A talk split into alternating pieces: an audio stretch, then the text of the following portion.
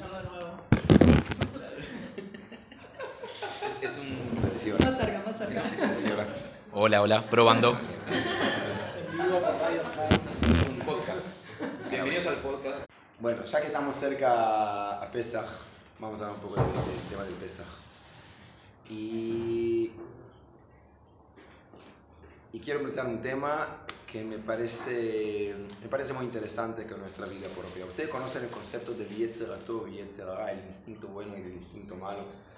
En realidad, en todas las filosofías, las religiones, ese concepto existe. Eh, cuando se habla más todavía del cristianismo católico en general, entonces ahí el instinto malo está relacionado con el diablo. ¿ok? Eh, este diablo con el... Con, ¿Cómo se llama este? Tridente. Tridente. Tridente también, ok, y tiene 12 cuernos, ¿se dice? Sí, bueno, está. Y el instinto bueno es un angelito blanco con esa círculo ahí arriba, encima de la cabeza también. Ah, Ok, bien. A cada, lado, ¿no? Ok, bueno. En los hombros. Sí, siempre está con sonrisa, aparte, ¿no? Siempre está con sonrisa. El siempre está con sonrisa, el siempre está enojado. Da, perfecto. Eh, entonces yo quiero un poco pensar de, de- de ese tema. O sea, es más, en general el Yetzer el instinto malo, es lo que me causa o que me convence de hacer cosas malas, mentir, robar, enojarse, etc. Y el Yetzer Tov me dice, no, no lo hagas, por favor, sea bueno, sea lindo, ta, ta, ta, tranquilo, calmate, etcétera, etcétera. Eso en general es lo que estamos pensando. Y yo quiero hablar con, quiero profundizar un poco a través del Pesach, porque la Kabbalah, el Zohar, dice algo interesante. El Zohar dice, Hametz, conocemos el concepto de Hametz, Hametz es algo que limpiamos la casa y no queremos encontrar ni un, una miga de Hametz y, y cualquier esquina en la casa y todo, todo, todo. Y como que tenemos miedo de encontrar Hametz en casa y viene el Zohar y dice, ¿por qué? ¿Por qué el Hametz es tan malo? Entonces, espiritualmente, dice el Zohar, Hametz, Dahu y Yetzer Hara. Es en arameo. Pero quiere decir que el Hametz representa a quién? Al Yetzer Hara, al instinto malo. Y, y así entiendo por qué tenemos que limpiar la casa del Hametz. ¿Ok? ¿Está bien? Yo no quiero Hametz, no quiero el Yetzer Hara. Y ahí viene el Zohar y dice, la matzah, Dahu Yetzer Hatov este instinto bueno. ¿ok? Entonces yo ahora podría hacer un debate por qué a usted pare- parece que el Hamet es el Yetzer Hara y la matzah es el Yetzer Hatov, pero antes de entender eso tengo una pregunta. Si el Hamet es el Yetzer Hara, ¿por qué solo siete días en el año no podemos comer Hamet? O sea, hoy por ejemplo, puedo estar con el Yetzer Hara, o sea, perfecto, dale, disfrutar con el instinto malo, solo siete días en el año si es tan malo el Hametz, mi pregunta es así, si el Hametz representa algo malo, hay que sacarlo encima así para toda la vida. ¿No es cierto? ¿Ok? Y si la matzah es la bondad pura, entonces hay que comer matzah todo el año. ¿Se, se entiende la pregunta? O sea, si el Hametz es el Yetzirah y matzah es el Yetzirah, ¿por qué solo siete días se ocupa de ese tema? Eso es algo para todo el año, toda la vida. ¿De verdad? Bien, ok, perfecto. Si entendieron la pregunta, ahí podemos seguida. Yo quiero mostrarles algo interesante, que el Yetzer Hara, el instinto malo, no es tan malo. Suena raro lo que estoy diciendo, pero voy a mostrar. A través de los midrashim, de los textos, textos talmúdicos que, que están ya hace dos mil años. Por ejemplo, hay un dicho interesante que yo siempre cuando tengo un- una oportunidad de hablar con grupos de mamás, ¿ok? En general mamás jóvenes así, con, con niños de dos, tres años, ¿ok? Em, siempre empiezo con ese, con ese ejercicio, digamos. Em, el Midrash dice que cuando uno nace, tiene solo un instinto, un yetzer. ¿ah? Cuando crece un poquito más, los varones 13 años, las nenas 12 años, ahí recibe el otro. ¿Hasta acá está bien? Ok. Yo siempre pregunto a las mamás, díganme ustedes, señoras, mamis, ¿ok? El bebé de ustedes, según el Midrash, tiene un solo yetzer, un solo instinto. ¿Qué tiene él? ¿El malo o el bueno? Imagínense la respuesta, ¿no? ¿Ok? Bueno, en general, en, en los grupos de las mamás, los primeros 10 minutos, imposible hablar, cada una muestra a la otra las fotos el, el book de- de- del- del niño, que es el- lo más hermoso que hay, que, que mira, mira los ojos, mira, está, ok, y están llorando de emoción, etcétera, etcétera. Y ahí vengo y planteo esa pregunta y me miran como que, obvio, obvio que, que es solo el bueno, está, capaz que es malo después. Vamos a ver, veremos cuando va a llegar a 12 años la nena y 13, ahí hablamos, pero por ahora, una bondad pura, ¿no? Y la respuesta del Midrash es, cuando uno nace, nace solo, solamente con el instinto malo, el Yetzirah. Y el Yetzirah todo viene después. Entonces ahí para hacerlos más enojar, digo a las mamás, ¿entienden señoras? El bebé de ustedes es Yetzirah puro. ¿Ah? ¿Ok? Bueno, en general en este momento la mitad se levantan y se van. ¿Ok? Las otras se enojan. Siempre hay una que dice, bueno, la verdad es que cuando me pongo a pensar del hijo de mi vecina, es verdad. Algo así, en general, ¿está bien?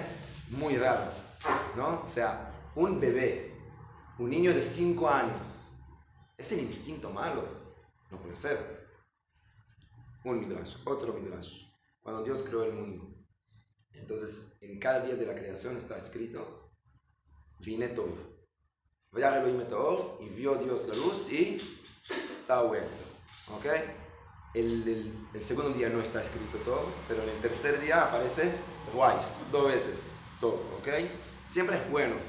De repente en el sexto día de la creación, ahí dice la Torah, vaya Elohim et kol asher. Y Dios vio toda la obra que hizo. Vine, Tov, Meod. ¿Qué es Tov Meod? Muy bueno. Muy bueno, ¿ok? Pregunta del Midrash, ¿qué significa muy bueno? ¿Qué, qué es? ¿Qué es bueno y qué es muy? ¿Cuán- ¿Cuánto, es muy?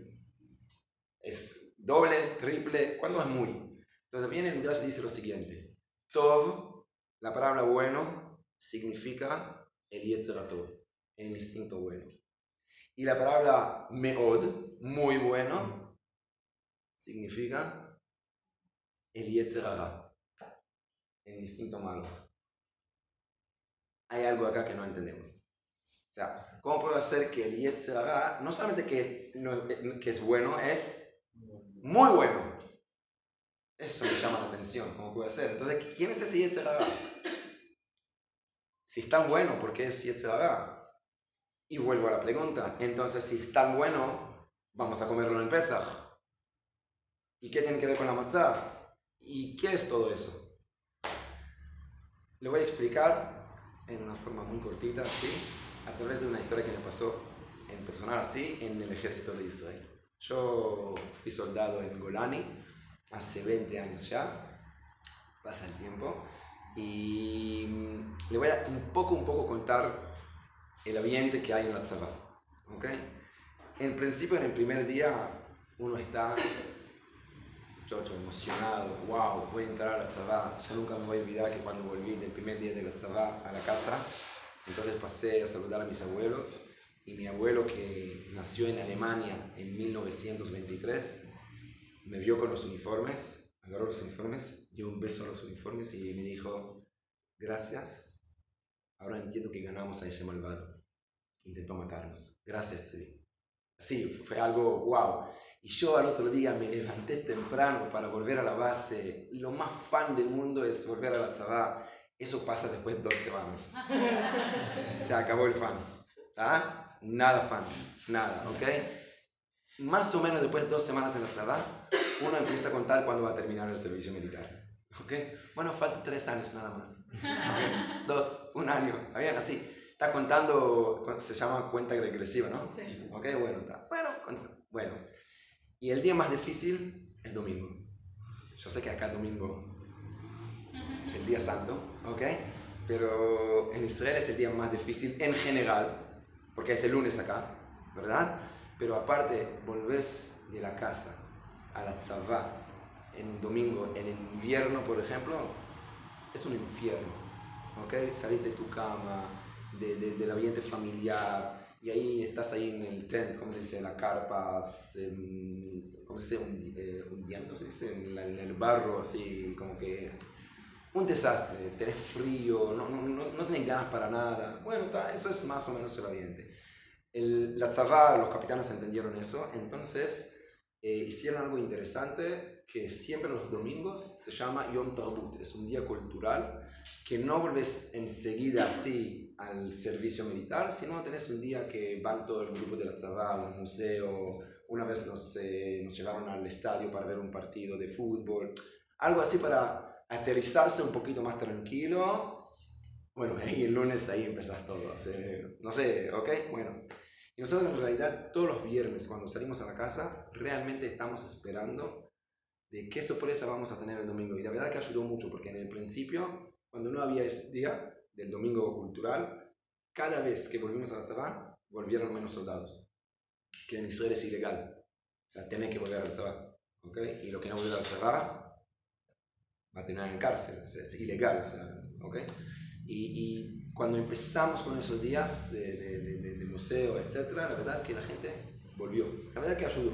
Bueno, mi historia empieza en un viernes que el Mefaqued nos llama a todos y dice, bueno, Shabbat Shalom, Plugá Gimel, Shabbat Shalom, eh, no sé cómo se dice Plugá Gimel, pero está Plugá Gimel, ok.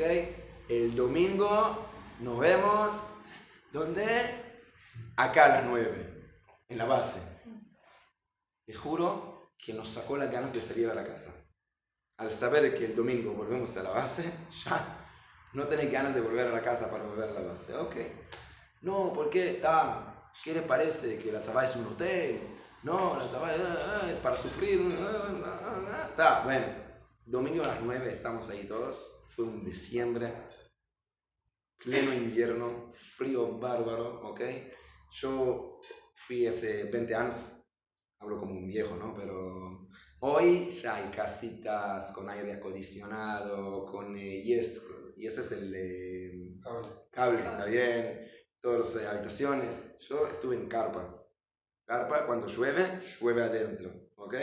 Te vas a dormir en la cama, que se llama mitad de es una cama de campo, ¿ok? Te levantás y no sabes por qué estás en el piso, porque estás en el barro, ¿está bien? O sea, no, no hay que cambiar uniformes, está todo sucio. Bueno, está, eso fue mi servicio en mi época, hace muchos años. ¿Ok? Bien, está. Domingo a las 9 estamos ahí con caras destruidas. Cada uno cuenta por qué el jamín y el chun de su mamá es lo mejor chun. Y por qué la cama de él es la cama más cómoda que hay. Por qué es un desastre que volvió acá y la verdad que tenía que quedarse ahí. Por qué entró a la Tzabá y por qué fue ser un luchador que si podía estar en la Kiria en Tel Aviv y hacer café yo que sé, cada uno empieza a quejarse, ta, ta, ta, ta, ta. De repente, una hora después más o menos, llega un auto, entra a la base, sale un soldado y le voy a, contar cómo yo lo, viví. Muy dramático, pero así lo viví. Esa es la verdad. Con uniformes muy limpios, blancos, piloto. ¿Ok? Bueno, un soldado dos meses después que entró a la Tzabá, ver un piloto. ¿Ok? Con grados de Aluf Mishne en inglés es lieutenant, o sea, es muy alto, ¿ok? No sé si ustedes saben, pero en los primeros meses en la Tzabá, cada capitán que ves, cada oficial, tiene que, que pararse y la tzdia, ¿cómo se dice la tzdia?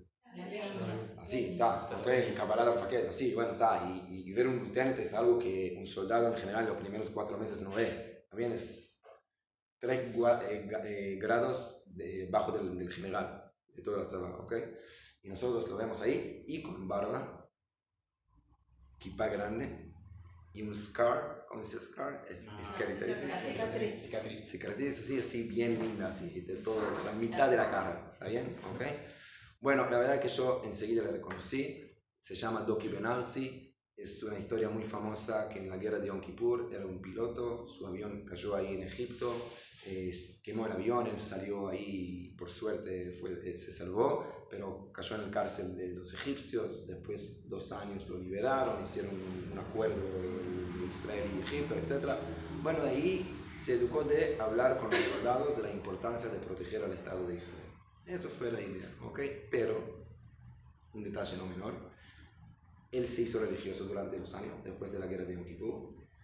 Y otro detalle no es menor, yo fui el único soldado religioso en mi departamento.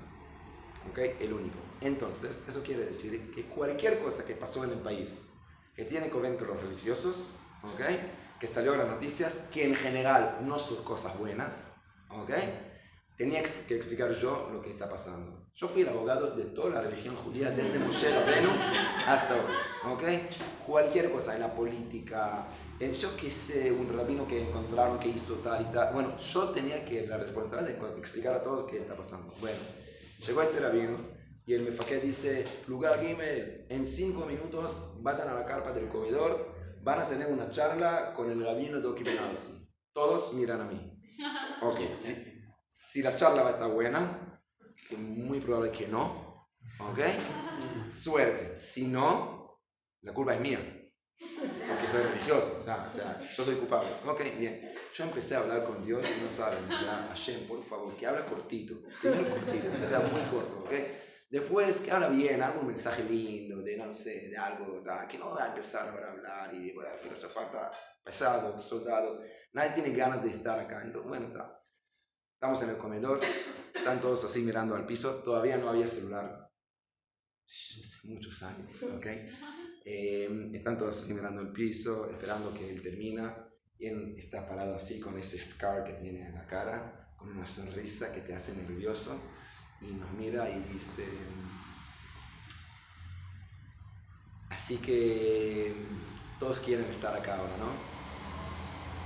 A veces hay cosas también que con humor no se dice. Todavía no sé, no, cosas que no. Yo entendí que la tefilá Dios no me escuchó en esta vez, no fue aceptada, ya sabía que después voy a, tener que explicar que está ok. Y ahí de repente él dijo, ahí de, Mina Shamay, vino el milagro. Él dice, bueno chicos, escúchenme, yo soy Lieutenant, el faquete de ustedes es un seren, mucho menos que yo. Yo puedo decir lo que quiero acá. Presten atención cinco minutos, pero tienen que participar a las preguntas que le voy a hacer. Termino. Lo que quiere volver a su casa, yo le voy a dar el ticket y puede volver a la casa. Para mí fue el Mashiach. No por, volver a la casa.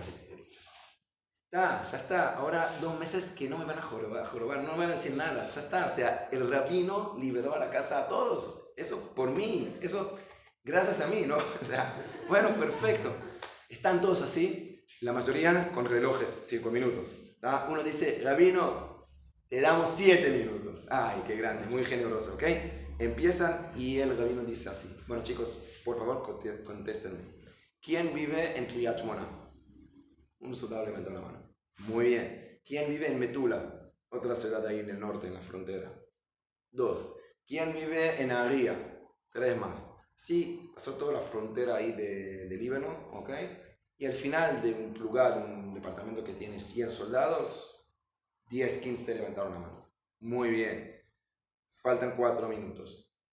Otras preguntas. ¿Quién tiene familia que vive en Kiryat Bueno, ya 5 más se levantaron. ¿Quién tiene familia que vive en Ari? ¿Quién tiene familia que vive en Metura? 80% más o menos ya levantaron las manos. Bueno, faltan 3 minutos. Eh, a ver, chicos, ¿quién tiene novia? Bueno, en Golani, si no tenés novia, no vuelves a la trabajo. O sea, tenés que decir que tenés novia. Bueno, entonces todos levantaron la mano. Todos tienen novia, ok. ¿Quién quiere a su novia? La, la mitad bajaron la mano. Pero es, es otro tema que hay que hablar. Ok, bueno, está, no importa. ¿Quién tiene familia? Todos. ¿Quién quiere a su familia? Baruch Hashem, todos levantaron la mano. Ok, bien. ¿Quién sabe quién es Hezbollah? todos levantaron la mano, es una organización terrorista. ¿Quién sabe qué quiere Hezbollah hacernos? Lamentablemente, bueno, levantamos las manos, bueno, vamos a decir de una forma muy delicada, no quieren que estemos ahí. Nada más, ¿ok? Bien. Ok, ¿quién quiere proteger a su familia? Todos levantamos las manos. Ok, faltan dos minutos, yo terminé. Lo que quiere ir, que vaya. Silencio. Lo que quiere ir, que vaya. Yo voy a dar el ticket. Nadie quiere irse. Silencio. Entendí que no se Mashiach. Entendí que todos después van a volver y van a decirme, mira, que nos engañó. Y ahí empezó la charla. La verdad que fue brillante. Había un silencio. Nadie se levantó. Todos se quedaron ahí. Y ahí dijo algo muy interesante. Y ahí dijo, miren, chicos, si yo ayúdenme en español. Si yo les hubiese preguntando, se dice así, ¿Sí? Les hubiese preguntado, ¿ok? ¿Quién tiene ganas de estar acá? Me imagino que nadie. Le voy a decir la verdad, nos dice, yo tampoco tengo ganas de estar con ustedes ahora. Yo tengo ganas de estar con mi familia, almorzando con mis hijos en Yerushalayim, y no quiero estar acá en la frontera de Líbano con ustedes. Hace frío. No hay las ganas que tengo. Pero hay dos cosas distintas. Uno se llama en Ivrit Anigotze y el otro se dice en Ivrit Bali. Bali creo que en español se dice tengo ganas. Otze ya es otra cosa. Quiero. ¿Ah? Yo no tengo ganas de estar acá, pero quiero estar acá. No, acá, acá en la casa de ustedes tengo ganas también. Bueno, ok. Y eso fue algo muy interesante. Y nos dijo, yo sé que no tienen ganas ahora de estar en Matzama. ¿Quién tiene ganas de estar en Matzama? En diciembre, con ese frío bárbaro. Pero ojo, yo pregunté quién quiere estar acá. Nadie se levantó la mano y dijo que sí. Cuando digo quién quiere volver a la casa, nadie se levanta. ¿Qué pasa con ustedes?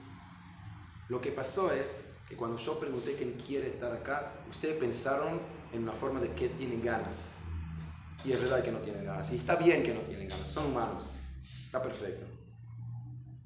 Pero a pesar que no tienen ganas, quieren estar acá porque entienden la importancia. Y ahí nos explicó algo lindo. Nos dijo que en realidad el concepto judío de Yetzeratov y Yetzerara, el Yetzeratov es lo que quiero. El Yetzerara es lo, lo que tengo ganas. Y ahora le voy a explicar. Tener ganas es algo bueno o malo. Está muy bueno. En realidad, no que está bueno. Está muy bueno. Es perfecto. Un niño que no tiene ganas es horrible. Un ser humano que no tiene ganas es triste. La pregunta es, ¿quién maneja la vida? ¿Ok? ¿Las ganas que uno tiene o su voluntad propia y profunda? Voy a explicar.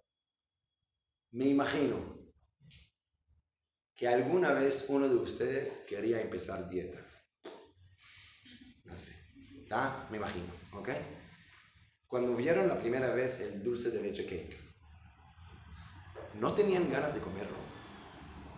Me imagino que sí. ¿Está bien? Ok. La mayoría comían. ¿Najón? Siempre la dieta se empieza el lunes. Sí. ¿Verdad? O sea, hoy es martes. El lunes vamos a empezar la dieta, ¿ok? Bueno, tal. Yo no sabía que iba a tener un casamiento este fin de semana, perdón. ¿Ok? Yo no sabía. Y aparte el novio se va a ofender si no voy a comer el dulce de leche, ¿no? O sea, siempre buscas excusas, ¿ok? Pero en realidad tenés ganas. Listo. Está perfecto. Pero tomaste una decisión hace una semana que vas a empezar una dieta. Y acá viene una contradicción entre las ganas que tengo y lo que quiero hacer. ¿Quién va a ganar? ¿Quién manda? ¿Quién controla a quién? Si vos sos un niño, entonces lo más sano y lo más lindo es que las ganas ganan. Y está muy bien.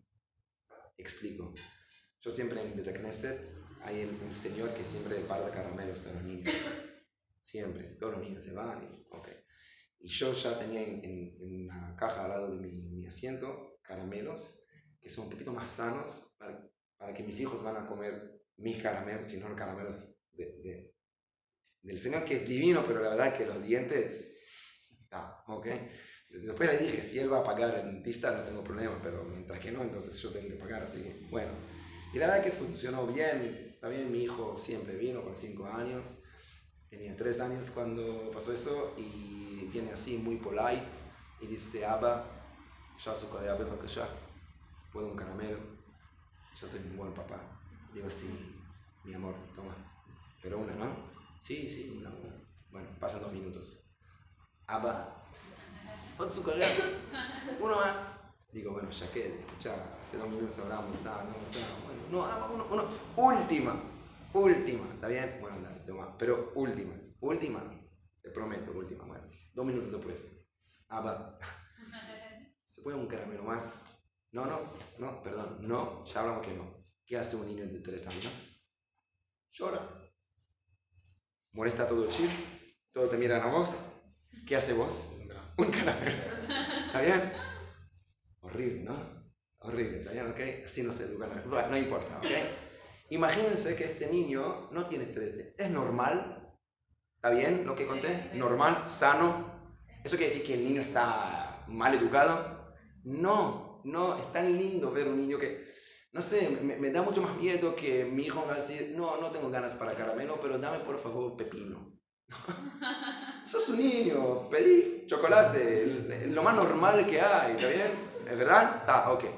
Imagínense que este niño no tiene 3 años, tiene 45 años. Papá, ¿puedo caramelo? bueno, el hecho que un niño de 45 años quiere caramelo está todo bien. ¿Ok? Yo tengo 38 y tengo muchas ganas de comer chocolate. ¿Está bien? Pero si a la segunda vez voy a llorar cuando mi papá no me deja comer caramelo, eso, o sea, ¿qué me van a decir? Che, madurate. No, no, te portas como un niño, tienes 30 años, 20 años, 15 años, 10 años. No puedes llorar si papá no te dio un caramelo. ¿Saben qué funciona cuando un bebé nace? Las ganas. Y está perfecto. De a poquito, cuando se madura un poquito más, entiende lo que quiere y lo que no quiere. Si agarras a una persona en la calle, en enero acá, pleno enero, y le preguntas, ¿qué quieres? Va a decir aire acondicionado. ¿Ok? Después le vas a preguntar, no, no, vehement. Pero, ¿de verdad qué querés? ¿Es lo que querés en la vida? No, yo quiero que saluda a toda mi familia. Enseguida, o la primera respuesta que siempre damos son las ganas. Y no está mal. No está mal. Al contrario, da un gusto para la vida. Es una lástima ver gente que quiere vivir sin ganas. Es horrible. Es horrible que uno se va a levantar y va a decir, no, yo necesito eh, calories, ¿cómo se dice? Calorías. calorías, y necesito, yo qué sé, con toda esa comida sana ahora que es muy de moda ahora. Entonces, que por favor que me inyecten, ¿se dice? ¿Ok? Cada día exactamente lo que necesito para no comer. No, está muy bien que ves la manzana y ves, ¡pah, qué lindo! Qué quiero comerlo. Tengo ganas de comer la carne. Tengo ganas de comer la carne. Está perfecto. Pero siempre fíjate que sabes controlar con tu voluntad más profunda. Y ahí está muy bien. Entonces, en realidad el Yetzirah no es malo. Es muy bueno. Pero lo que pasa si no sabes controlarlo, es un peligro. Y voy a explicar. Nos, dice, nos dijo el Rab, imagínense que la vida nuestra es como un auto. Y tiene dos partes importantes en el auto. Uno es el motor. Y el otro es el volante, ¿se dice? Ok. El Yetzirah, bueno, saben, vamos a hacer así. Un auto con motor on, sin volante. Vamos a hacer al revés. Un auto volante sin motor. No a ningún lado. Tampoco peligroso, pero nada. Neutral. ¿Ok? Un auto con motor sin volante. Una bomba. Un peligro. El Yetzirah es el motor. El Yetzirato es el volante. Es muy interesante que en Ibrit se dice volante como Hege. Hege viene, viene de Manhig. Manhig es conductor, pero Manhig también es Líder. líder. Líder. ¿Sabes liderar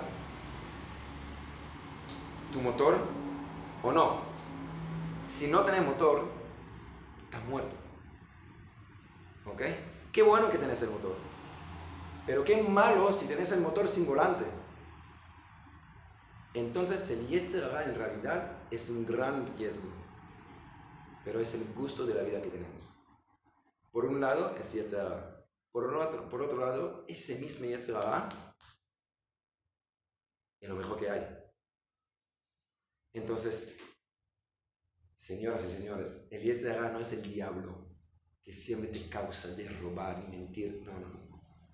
El Yetzirah es el motor que tengo adentro, que me despierta, que me da las ganas.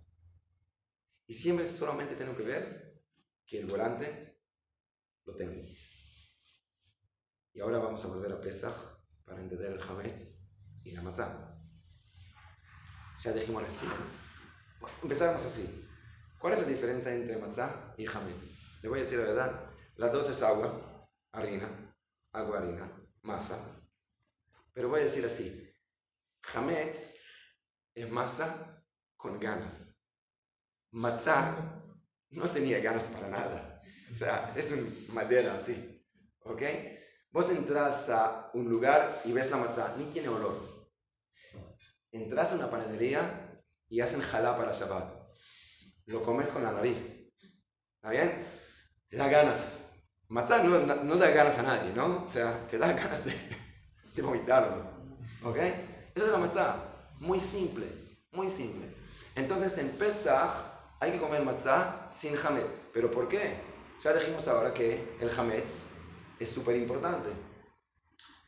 Mientras que tenés el volante, es súper importante. Si no tenés el volante, tenés que sacarlo. Es un peligro, ¿no? ¿Verdad? Ok. ¿Cuál es el volante del pueblo judío? La Torah. La Torah me conduce cómo tengo que hacer las cosas, ¿no? Eso es mi volante. ¿Saben que de todas las festividades del pueblo judío, históricamente, había una sola festividad cuando no tuvimos la Torah todavía. Solo una festividad. Pesach. En Pesach salimos de Egipto, pero todavía no recibimos la Torah. Solo 50 días después recibimos la Torah, ¿verdad? ¿Está bien? ¿Sí? Purim muchos años después. Ya tuvimos la Torah. Ah, claro. ¿Claro? Sukkot ya tuvimos la Torah. Shavuot recibimos la Torah. Hanukkah muchos años después de la entrega de la Torah. Purim muchos años después de la entrega de la Torah. Rosh Hashanah está escrito en la Torah. Claro, me confundí con tener una. Sí. El único el- el- la única fiesta donde no tuvimos la Torah históricamente, o sea, no tuvimos el, vola- el, el volante, ¿sí? sí? ¿ok? El eje es Pesach. Y si no tenés el volante, no puedes manejar. Si no puedes manejar, tienes que sacar el Yetzirah. Entonces solo en Pesach te dicen, Señor, sin Hametz. ¿Eso quiere decir que el Hametz está malo? No, no, no, no, no. Apenas termina Pesach, por favor. Andar a a comer Hametz es muy importante. Te va a dar ganas. En Pesach no podés. Porque en Pesach todavía no tenés el volante.